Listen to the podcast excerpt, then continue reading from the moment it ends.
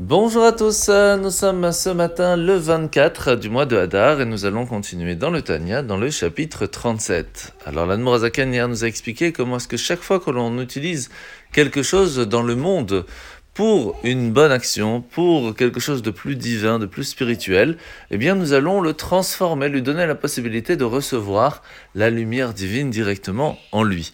Et là, ça peut être pour un objet, ça peut être pour une maison, un endroit, ou même une personne. Lorsqu'une personne va agir conformément aux lois de la Torah, elle sera elle-même un réceptacle pour les bénédictions divines. À partir de là, nous comprenons pourquoi est-ce que la très grande majorité de toutes les mitzvot, de tous les commandements divins, se font avec des choses matérielles. Nous allumons les bougies de Shabbat avec de la cire ou avec de l'huile. Nous mettons les téphilines avec de la peau de la vache. Et tout cela, nous voyons, ce sont des choses qui sont matérielles. Et plus que ça, lorsqu'une personne va manger et qu'elle le fait avec l'intention d'utiliser les forces qu'elle va avoir grâce à cela pour faire une bonne action.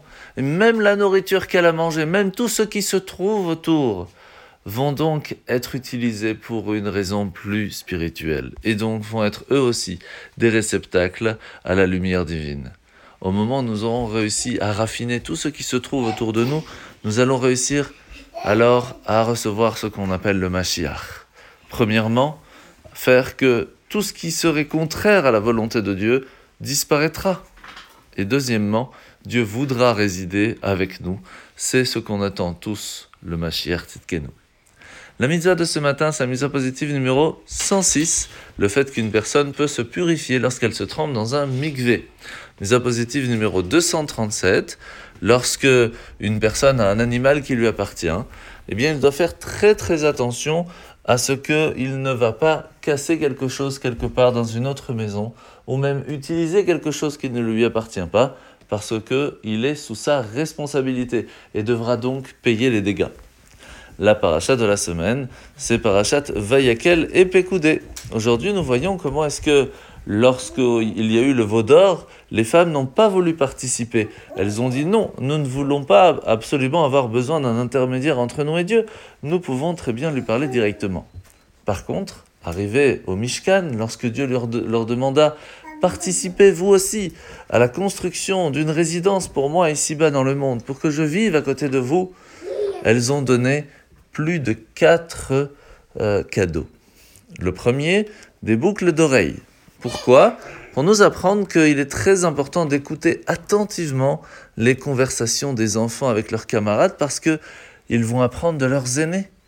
Et donc, si leur langage laisse à désirer, c'est que ils s'expriment de la façon des personnes qui leur servent d'exemple.